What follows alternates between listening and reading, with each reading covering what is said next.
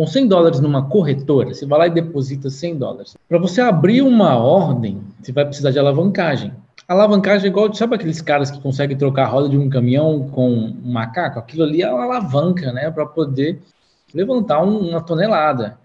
Mais ou menos isso também.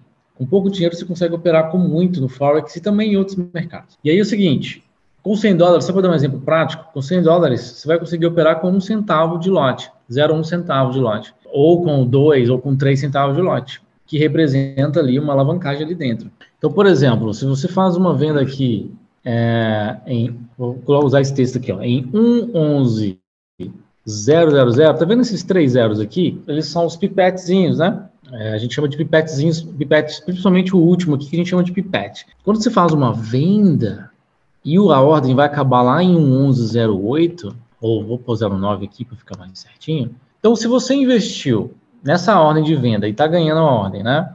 0,01 de lote, que a gente chama, com uma conta de 100 dólares, quantos pontos você vai ganhar? 3 mil pontos. Quanto que é 0,01 vezes 3 mil?